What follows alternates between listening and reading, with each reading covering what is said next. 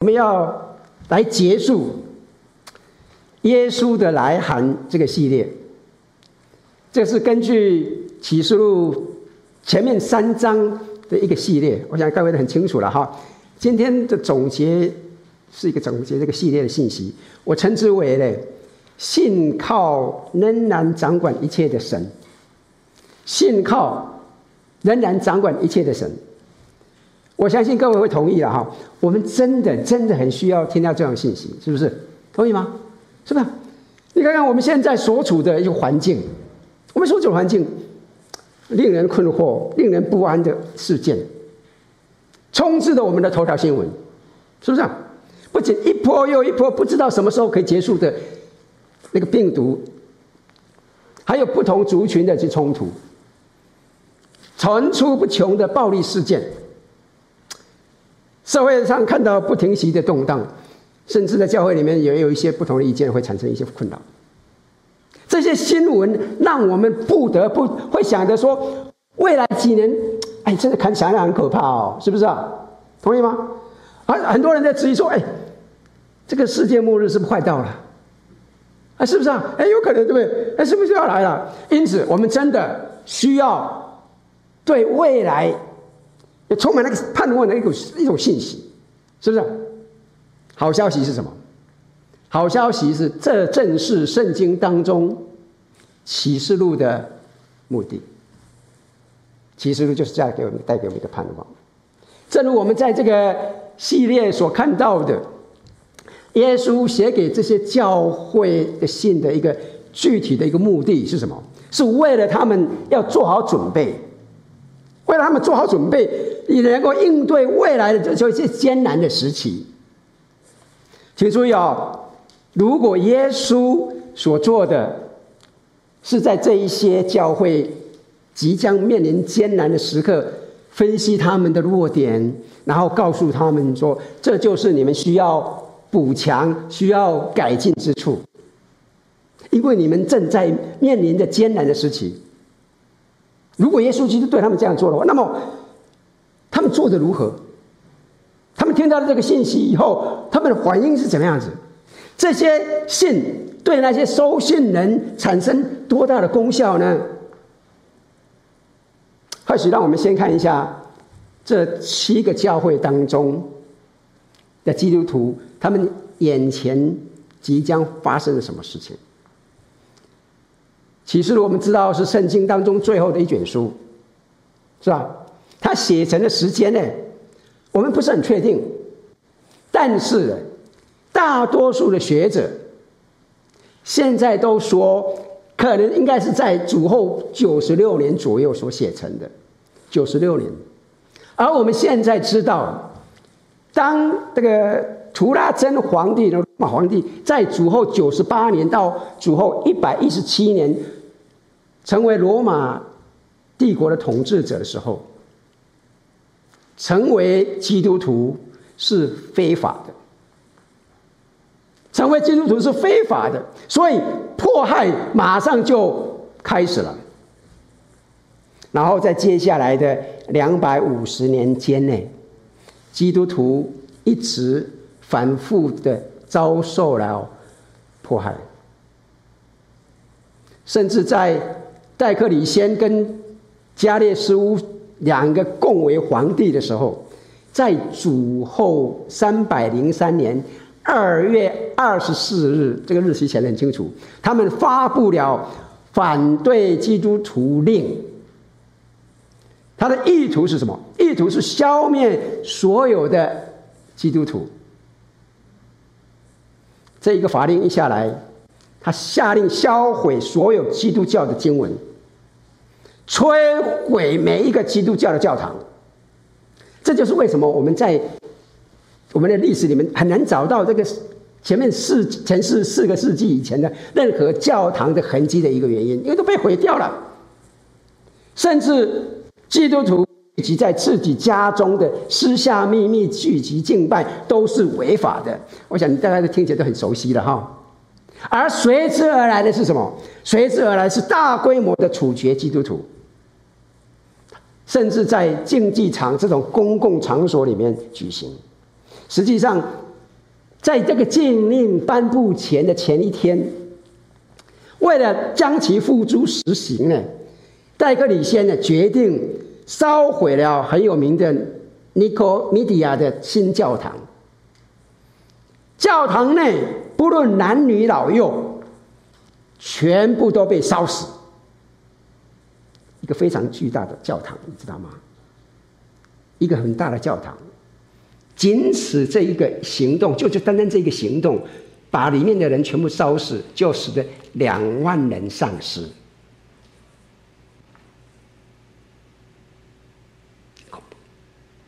那还仅仅是一个开始，仅仅只是一个开始，在接着的巨大迫害当中，基督徒被公开斩首。脖子上被绑上铅块，投到水里面淹死；被扔石头砸死；被淋上油，活活烧死。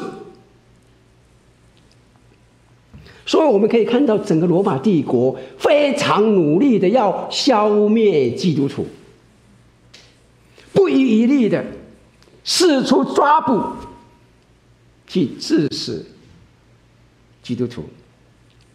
啊！所以，我们要问一下哈，他们的成效如何？结果呢？结果怎么样？其实，从你我今天都在这里，就告诉我们，显然的，他们做的并不成功嘛，是不是？同意吗？我们都在这里嘛，我们并没有并没有被消灭掉，因为事实上，他们这个举动。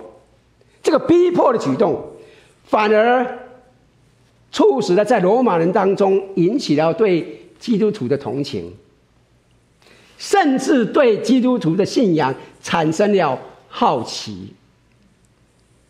即使是非法的，人们开始上教堂，基督徒因着被迫害而驱散，结果开始在世界各地传播福音。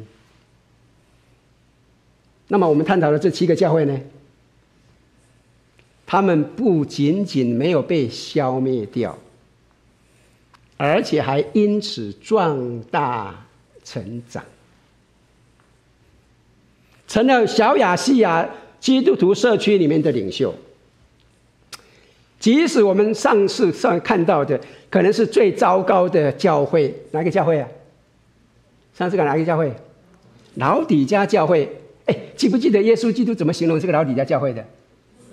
啊，你们这些不冷不热，让人恶心了，对吧？有没有？记不记得他们怎么样？我告诉你，他们成为一个可以说是非常成功的教会。他们不仅幸免于难，他们还建立了二十三个教会分堂，二十三个，并且持续了几个世纪。更重要的，他们的主教、他们的牧师，在那个一千七百年以后，我们今天基督徒仍然在背诵的《使徒信经》、尼西亚信圣经，他们的牧师、他们的主教是作者之一。我要说的是什么？我要说的是，耶稣在这七封信当中所说的话是有功效的，而且请注意哦。如果启示录中的内容使这些人能够做到这一点，那么请注意，弟兄姊妹们，带给我们的意义是什么？我们也可以带给我们意思，他也是同样给力，让我们能够做出任何事情的。所以，请问是什么？让您在恐惧中难以入眠的是什么？诱使你做出错误的选择？是什么？让你有了一个放弃你信仰的举动，甚至放弃活下去的意愿呢？今天我相信，当我们来探讨透过。这七封信所延伸在启示录其余部分的主题的时候，我真的相信，我真的相信，这将成为我们当中的某些人，甚大部分的人生命的转捩点，将会震撼你接下来的余生。如果你今天看到这个视频，听到这个信息，也许你甚至不确定自己是不是一个基督徒，也许你被朋友拖来，感觉有点被骗的感觉哈，或者是出于好奇，啊，一不小心按到了我们的视频，你就进来一下。也许你在想说，哎，我有点喜欢你们基督徒的生命表现，但是我不能够确定我能够相信这个看不见的神。你说你们神很棒，我看不见他。不管什么情况，不管什么情况，我要欢迎你。但是，请你容许我说明一下，我们所说的不是一个看不见的虚拟，不是一个看不见的虚拟。我们今天所探讨的是一个历史的事实。有一些基督徒在面临被罗马帝国试图完全消灭下，他们不仅生存下来，而且还蓬勃发展。我们要问，他们是如何做到的？是值得我们来探讨，是不是？同意吗？是不是？哎，我认为启示录我们刚刚读到二章第十节这节经文。可以用来总结启示录。说实在的，各位记不记得我们刚刚读到二章十节，这经文说什么？这里说你要将受的苦，你不用怕，不用怕。那么我们如何在但是可怕的未来前景当中不用怕？很重要的问题，请注意哦。如果您回头看我们一直。过去所探讨这七封信里面，我们可以发现，其中有四个主题，而且这四个主题是一直延续在整卷启示录，一直延续到整个部分。而这四个主题确实是耶稣对那些面对可怕未来的基督徒所说的话。我相信同样也是对我们所说的，所以我们需要特别的注意。最好能够记下来哈。首先呢，耶稣基督说：“脚踏实地的站稳，要保持双脚扎实的站稳，不要放弃，不要怕。”回想一下哈，各位还记得在系列的第一讲，我们在第一章当中第九节，我们看到什么？约翰如何表明自己的身份？记不记得？他说：“我约翰就是你们的。”弟兄，在基督里跟你们一同分享患难、国度和什么的？有人看圣经呢？还有什么的？忍耐。我们在耶稣基督里一同分享忍耐。现在我请各位注意一下哈，因为在启示录里面使用了三次“忍耐”这个字眼。这个字来描述耶稣基督的跟随者，就是基督徒，就是你我一样。这个字是希腊文的 “hupomone”，这是一个很有意思的复合字啊。“Mone” 意思是停留、站立或是忍受。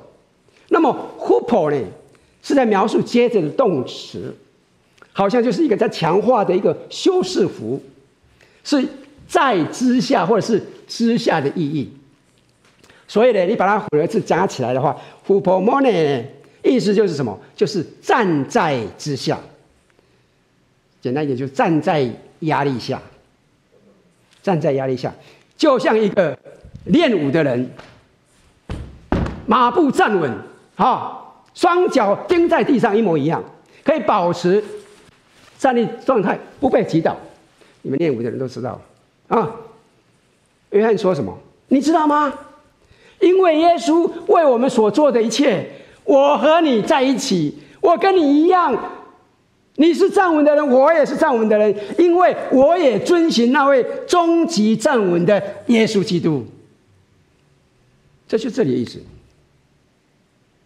那我来举一个实际的例子来说明一下哈，在主后三百二十年，又爆发了一次针对基督徒的巨大迫害。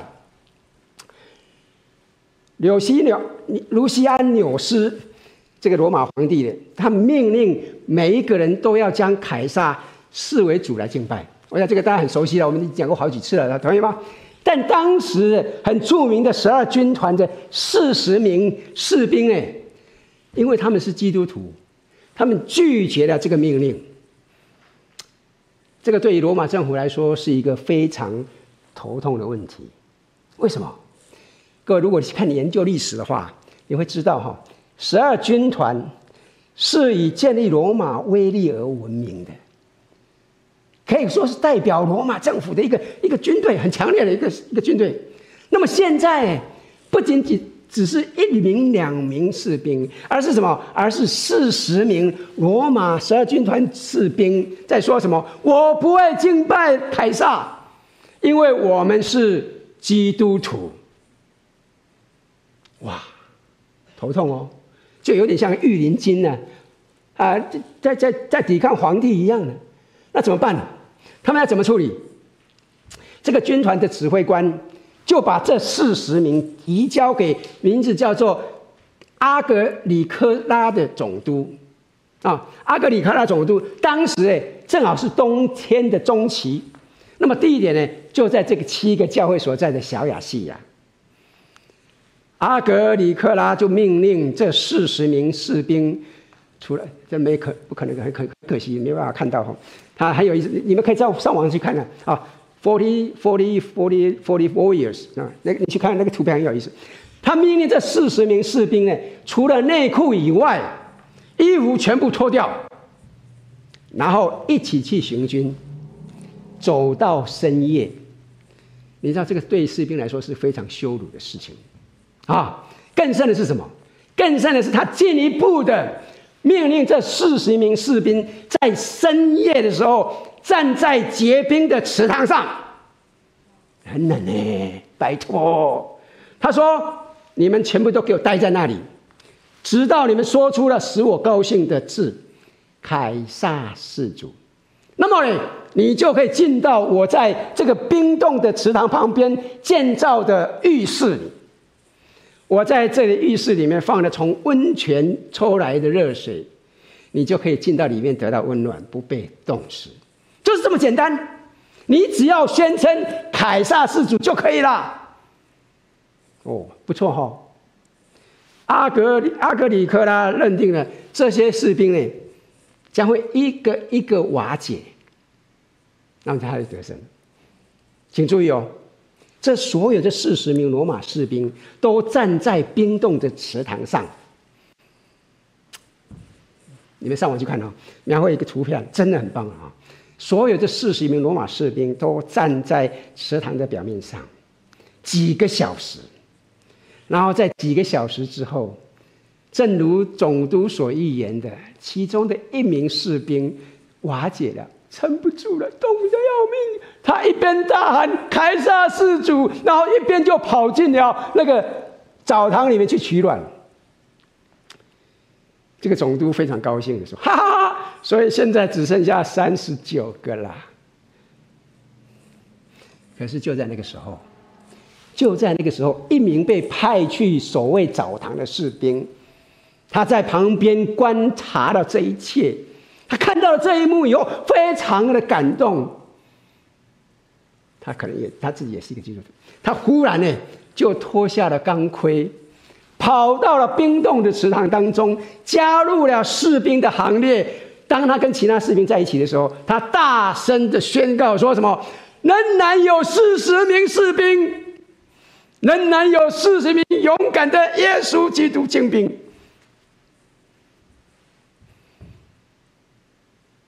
很棒的故事，因为昨天？我鼓励你们上网去看看，这个真的很棒的故事，是不是？那么你你又如何做到的？当有人看着你，对你说否认基督，否则你死定了。这个时候，你如何成为有胆量站稳之人？你如何？请看看这节经文，我们刚刚读到了，这里说：“我和你们在耶稣基督里。”分享忍耐，在耶稣基督这一节经文不是说你自己的能力，而是在耶稣基督里才有的能力。这意味着，耶稣是我们得以站稳的真正根源。尽管遭受了酷刑，尽管遭受了死亡，他的追随者在需要的时候，可以从耶稣基督得着能力，成为站稳之人。亲爱的弟兄姊妹们，我不知道您正在经历什么，但是在您的处境当中。你真的可以成为站稳之的人。相信很多人知道，特别是我们从国内来的，在一九五八年的时候，中国的所有的教堂都关了。然后在六零年代开始了所谓的文化大革命。国内来都很清楚，文化大革命的目标是要除旧，对，然后目目的之一是要完全消灭。西方的影响，是吧？其中包括监禁所有的牧师，铲平所有的教堂，焚烧圣经，驱逐所有的外国宣教士。在官方三自教会以外的私人聚会崇拜，完全是非法的。即使到今天仍然是一样的。换一句话说，就像在几个世纪以前的罗马一样。政府机构在消要注定要消灭中国的基督教。同样，我们会问一个问题：结果呢？如果我告诉各位哈，在文化大革命刚开始的时候，人口普查显示，整个中国的基督徒有一百万的基督徒。如果在文化大革命结束以后，仍然有一百万的基督徒，我们要怎么样？感谢赞美神。啊，神的保守，对不对？他仍然站立，这些人站立，对，同意吗？如果我告诉各位有两百万的基督徒，啊，你会说什么？这一定是神的工作，同意吗？是不是这样？但是弟兄姊妹们，在文化大革命结束的时候，根据保守的数字，在政府消灭基督徒运动之后，不是剩下一百万基督徒，不是两百万基督徒，也不是五百万基督徒。事实上，如果各位有兴趣的话，上网去看两会。各位知道两会是什么了？在中国的两会在两千零二年的数字是基督徒约有一千五百万。多年以前已经广泛的传说了，其实我们这边都听错了。中国的基督徒有七千万、八千万，甚至有人说超过一亿的。其实不管是一千五百万还是上亿。都告诉我们什么？都告诉我们什么？教会不但没有被瓦解，反而是更加的成长。弟兄姊妹们，教会不但没有被瓦解，反而是更加的成长，更加的兴旺。今天我准备亲爱注意注意一下，耶稣说什么？我将建立我的教会，阴间的权柄将不会胜过他。耶稣基督给了他们能力。耶稣基督，亲爱的弟兄姊妹们，也给你能力，也给你能力，可以在面对所有的反对逼迫之下，成为站稳之人。那么我们怎么能够得到呢？接下来的三个主题是一个关键啊。第二个，注目耶稣，脚踏实地，牢牢的站稳，然后注目耶稣，这个非常重要。你知道为什么重要吗？因为在这七封信的每一封信的开头跟结尾，你注意到没有，都有着关于耶稣基督在天堂真正是谁那个令人敬畏的那个鼓舞人心的那个画像，描绘这个东西。这些惊人的画像是真的非常重要，亲爱的弟兄姊妹们。其实对耶稣基督的描述，就像在第十九章中的描述，全部都贯穿整个启示录当中。当我们读到他的时候，请，请你哈，拜托你，我鼓励你，让这个画面进入到你的心里里面。想象一下哈，在这边的描述，《启示录》第十九章第十一节，刚刚我们读过了哈，《启示录》第十九章第十一节，如果有圣经，打开一下看一下，因为我们这边没办法显示出来哈。好，他说：“我观看，见天开了，有一匹白马，骑在马上的称为诚信真实，他审判征战都按着公义。请注意哦，这里说他审判征战都按着公义，他审判征战都按着公义。想象一下，当时经历这些迫害的这些人，他们听到了这一句话是何等的新闻？我相信他们很迫切的期待这一点，对不对？是不是？同意吗？啊，我们不会猛烈的反击。但是神，我们真正的主，他必要带来公义。他的眼睛如火焰，他头上戴的许多的冠冕，又有写着的名字，除了他自己，没有人知道。各位知道，圣经里面的名字代表他荣誉、他的特特性、他的工作。那么这句话说，除了他自己，也没有人知道，也就是说，他不受任何人的影响，他不受任何人影响。第十三节，他穿着见了血的衣服，他的名称为神知道，在天上的众军又骑着白马，穿着细麻衣，又白又洁，跟随他。第十五节，有利剑从他口中出来，可以击杀列国，他必用铁杖辖管他们，并要踹全能神列入的酒醡。第十六节，在他衣服和大腿上有名写着“万王之王，万主之主”。万王之王，万主之主，亲爱的弟兄姊妹们，很重要的。哎，我们常常说哈，哎，跟随耶稣有好处。跟随耶稣就是有没有好处？哎，你们不要不要那么假惺惺，好不好？有没有好处？当然有好处了，没有好处我们干嘛来？对不对？啊，不要不要怕吧，我们不必忌讳的。跟随耶稣就的确真的带来很多好处。但是，请你注意哦，你知道为什么？你知道使耶稣基督成为主的主要原因是什么？因为他就是主，因为他就是主，这就是主要原因。说实在，亲爱的弟兄姊妹们，真的没有其他值得我们遵循的，真的没有，没有任何人配得成为我们生命当中的主管，没有任何人可以成为我们生生命当中的神，没有人了。亲爱的弟兄姊妹，了解这一点，绝对会带给你助力。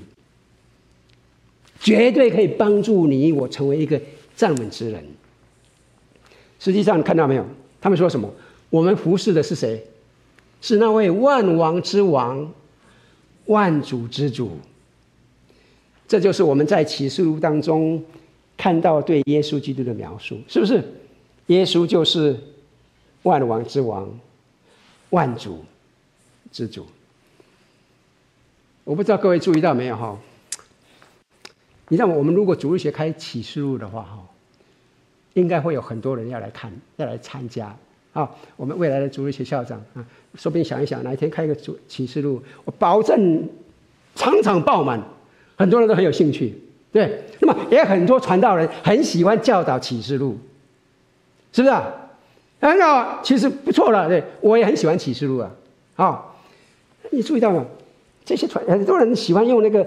图像啊，因为太太麻烦、太玄了哈，所以他们用一些图像啊、图表啊来谈谈、来讨论哈。他们很喜欢指出当今的事件啊，用来证明他们所预言的解释是正确的。如果各位有兴趣的看，很多很多啊，就嗯，你会看到很多专家，你是不是专家哈？当然这也无可厚非了哈，很这样哈，这个用图表来解释，的确也是无可厚非的。来描述他们自己的看见很正确，也的确无可厚非，对。他们自称为先知，这也无可厚非。但是问题是什么？问题是在无意当中，我认为他们不是故意的哈。在无意当中，他们让让人听起来，就像我们的盼望，完全在他们的图表成真。就像我们的盼望啊，是在他们所说所说的灾前被提，灾中或者是灾后被提。或者我们的盼望在于他们对千禧年的诠释，我们的盼望在于他们的的末世论。哎，如果你刚刚听到这些字眼你不清楚的话，没有关系哈，你不要了解，不用担心的，这个无所谓，不知道也无所谓哈。你等下不要跑来问我，没有必要，没关系的哈。我要说的是什么？我要说的是这些传道让人家听起来好像我们的盼望在于要我们完完全全弄清楚所有的问题。我们才有盼望。但是请注意哦，其实启示录的要点是什么？启示的要点是我的盼望，不是在某个人事物，而是在耶稣基督。我的盼望不是在于某事的成就与否，我的盼望不在于某人的解释如何，不是在于你我对未来的想法是怎么样子，而是在那位掌管未来的耶稣基督手中。我希望我讲清楚。你知道吗？我曾经听过一些人谈论整本启示录，但是从头直到末了没有提到耶稣。我不是开玩笑哦，我真的看过。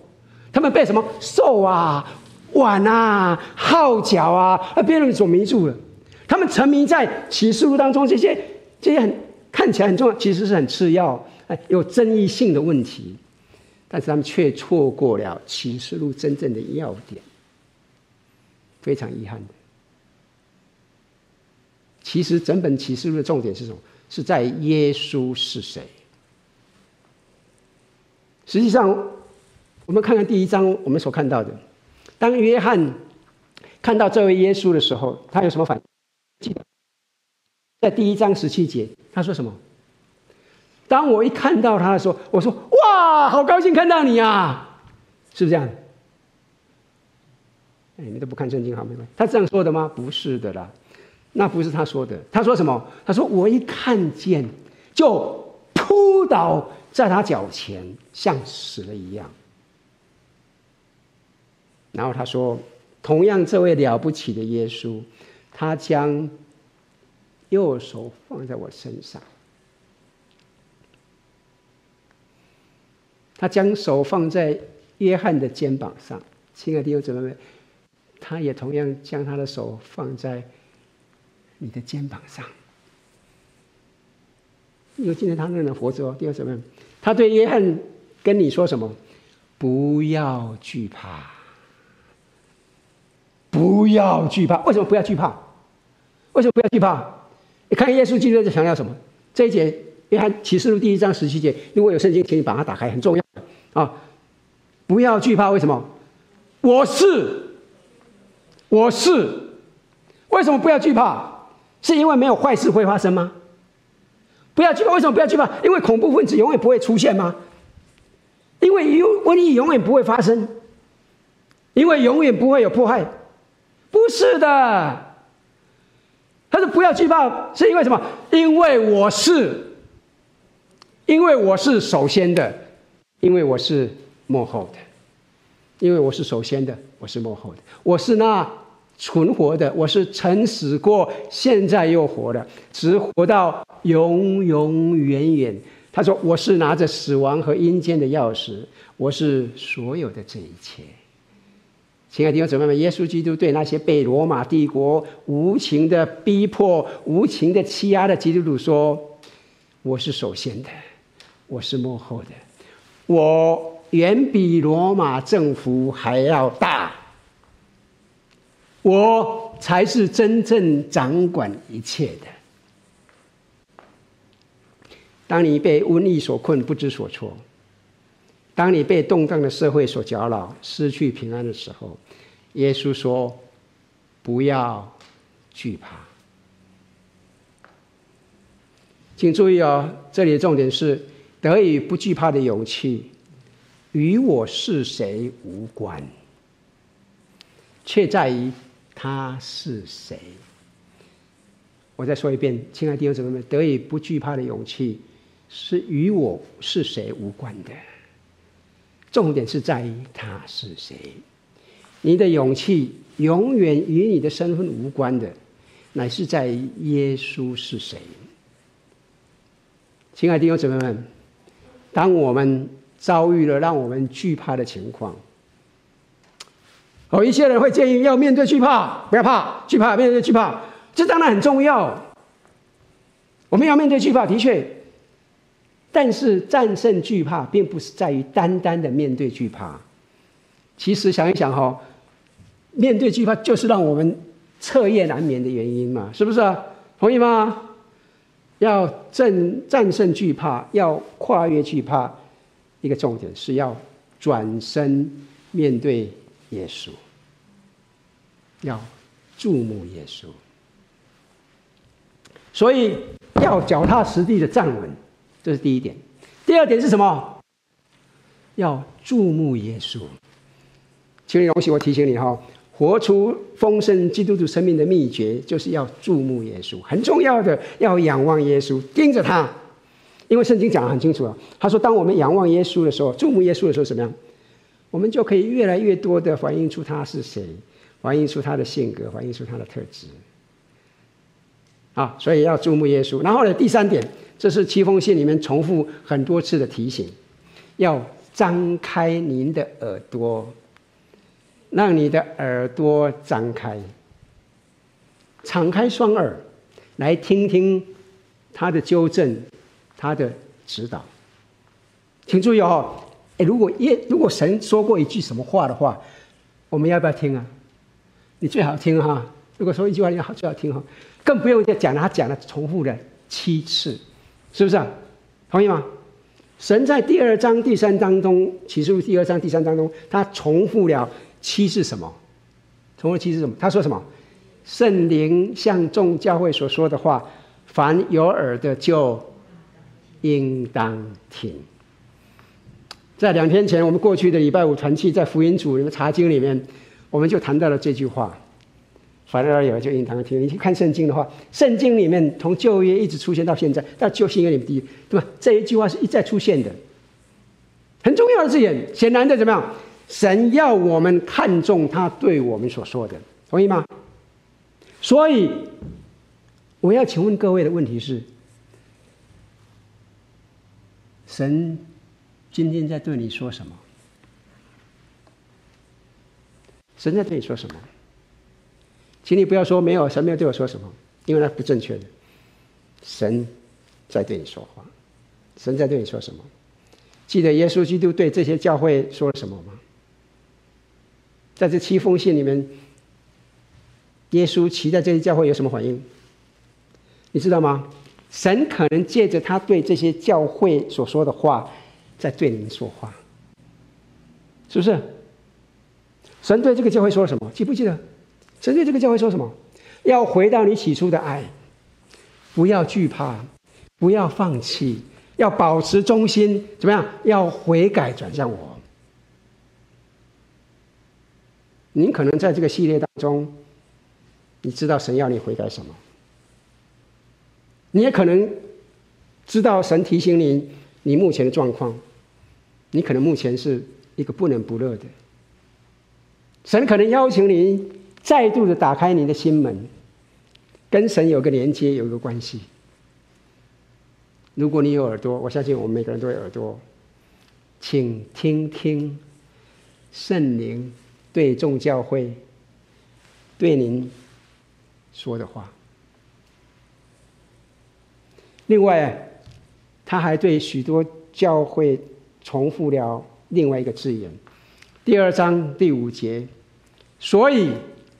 应当回想你是从哪里坠落的，并要悔改，行起初所行的事。你若不悔改，我就临到你那里，把你的灯台从原处挪去。我记得，我相信我们谈上次也谈过，这里说的，你若不悔改，我就临到你那里，把你的灯台从原处挪去。请注意，这不是意味着他们会失去救恩，啊，不是失去救恩。呃，我相我相信我应该有提过，我不晓得哈。因为请记住哈，灯台是表明教会可以发光的，可以向社区发出光芒，来影响我们身边的人。这个灯台的作用是这样，照亮别人嘛，哈，是不是？他说，如果你不悔改的话，他要将这个教会灯台挪去，又是什么意思？是什么？他要将这个教会从这个社区里面的影响力。可以有影响力的位置挪开，就是你这个教会，你变变在那半死不活的，没有一点影响力。我我相信我们可以在一些教会里面看到这种情况，同意吗？是不是？重点，请你注意，弟兄姐妹们，这里是有警告，然后有后果，有警告，再警告，再警告，然后我们可以看到有后果。其实这个就是所谓的好父母应该所做的，是不是这样？啊，你做父母的哈，我我我当然知道有一些不称职的父母哈，他们只会注重后果啊，那意思什么意思？孩子们有一些不好的举动的时候，那么父母也不吭声，也没有任何的举动，也没有任何警告。就是任由孩子这么胡说胡闹啊，然后忽然之间，父母就转身过来爆发了，鞭打和怒骂他的孩子，这孩子都莫名其妙都不知道怎么办了啊！他们你就可以感觉这个盼望就从这个家庭里面被磨灭磨灭掉。我相信我们大概不会有了。如果你是从那个家庭长大的话，请你容许我提醒你哈，我们的神不是这样子的。我们神不是这样。另外，另外一方面，我们另外一个角度来看，有些父母哈，只是会发出警告，“Stop there，停止这个，停止那个，停止，停止，停止。”但是只是什么？口头上说停止，没什么动作，这也不健康啊！哈。但是请注意哈，我们的神是一个好父亲，所以他发出耐心的警告，但包括了有后果的警告。这就是为什么我们必须很严肃的来看待神对我们说了什么的原因。所以我请问各位，神对你说了什么？相信我们当中有些人非常清楚知道那是什么。请注意哦，神在说的是什么？我永远不会一直不续持续的警告你，在你撞墙碰壁之前，你必须要我所所行动。然后你必须要来处理，很重要的，不然的话你会面对后果。也许你在想说：“哎呦，许弟兄啊，你不要吓人好不好？你不要吓唬我哈。”请你注意哈，我不是在吓唬你，我只是在告诉你事实的真相。我只是在告诉你事实真相。你不，如果你不留心警告。请你记住，警告不会持续不断的，警告会有终了的时候，警告不是永无止境的。举个例子，各位知道有名的 Titanic 啊，这个船队哈，他一再的收到了有关冰山的警告，对，中午时分他收收到了来自几个小时前出发的那个船舶的警告啊，中午经过冰山和大量的冰原。警告他们了。遇难的当天下午五点半，另一艘发出来的警告，位于我们以南五英里处有三个大冰山。几分钟以后，经过两个大冰山，它的位置是北纬四十一点二度，东经五十点九度。告诉他们，事故发生的约一个小时之前，另一艘船发出来的警告。我们被冰包围，被迫停了下来。然后，这是从另外一艘船发来的通报，向泰坦尼克通报：大量巨大的冰块，大量大型的冰山及冰原瀑布在这个地方。收到了这些警告，但是泰坦尼克上面的那个无线电操作员回答说：“Shut up，闭嘴，闭嘴，我很忙。”结果呢？大家都知道，这艘很有名的船就这样撞上了冰山，就沉没了。这是真实故事哦，不是我假的哈、哦。哦，你都可以在网上可以看得到，很清楚的。亲爱的弟兄姊妹们，如果神一再的警告您、警告您、警告您，那你却回复说：“闭嘴，我很忙，小心啊！”小心啊！小心！请你不要误会我的意思哈，这个绝对不是什么律法主义的东西啦。如果你注意一下，你再注意到吗？耶稣总是一再说类似的话，重复要悔改，要坚持，要警醒，要敞开，要靠近我。你注意到没有？我们过去看到这七封信里面。耶稣的建议从来不律法，不规条，他没有要你这个做这个做这个做这个，没有，他总是要你跟他恢复关系。他总是要你再次得到你的注意力、你的想象力。他总是强调你的心态跟他的关系。这就是带出了最后一点，要让你的心思砸定在他的计划上，专注在神的计划。第四点，专注在神的计划上。神有计划的，亲爱的弟兄姐妹们，我们需要对神的计划保持警惕。在这七封信的每一封信的结尾，他都向教会们介绍了他的计划。他说：“这就是我要向你们的承诺。”然后他的计划在启示录结束的时候达到了顶峰。启示录二十一章第三节，我们刚刚读到的，他说什么？他说：“我要他们要做我的子民啊，神要亲自与他们同在，与做他们的神。”亲爱的弟兄姊妹们，他说：“我听见有大声音从宝座出来说：‘看哪，神的帐幕在人间，他要与人同住，神要擦去他们一切的眼泪，不再有死亡，不再有悲哀。’”哭嚎、疼痛，因为以前的事都过去了。做宝座的说：“看呐、啊，我将一切都更新了。”我要请各位注意这里的描述。我必须说，这可能是我在整本圣经当中最喜欢的金句。我不晓得你了，我很看到很看到很高兴，不再有死亡。不再有悲哀、哭嚎、疼痛。对我来说，这意味着不再有残累你的癌阿兹海默症，不再有忧郁症，不再有癌症，不管你什么癌症，不再有破碎，不再有忧伤，不再有绝望，不再有夺去人喜乐的诱惑。不再，而且这句话更意味着，这个一天就是会来到，这一天即将来到。当这一天到来的时候，它将使你我所经历的每一次恐惧、每一次艰难时期、每一次的诱惑，都显得苍白无比、不足介意。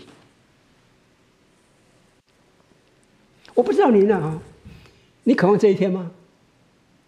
你期待这一天吗？弟兄们，弟兄姊妹，你知道这就是促使那些人前进的原因。他们听到这句话，他们相信这句话，他们抓住这句话。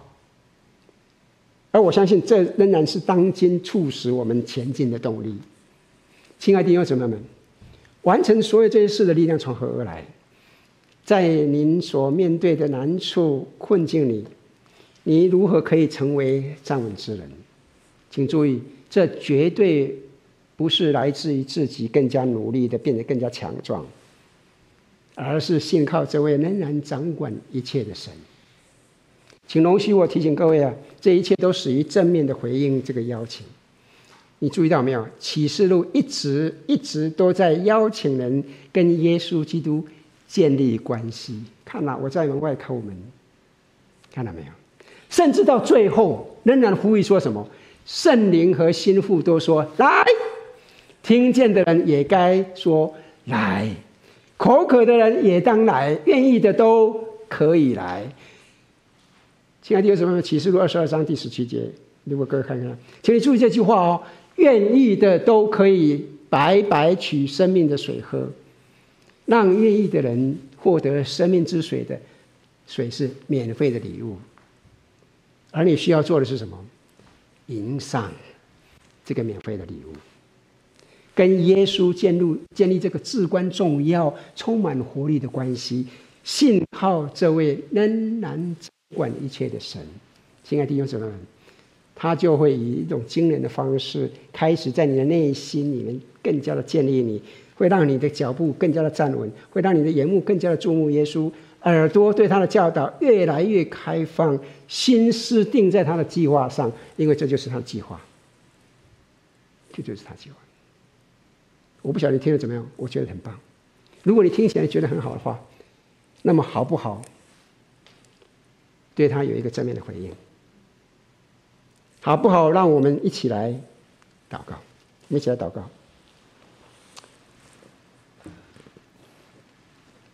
我们每一个人都在神面前低头静默的时候，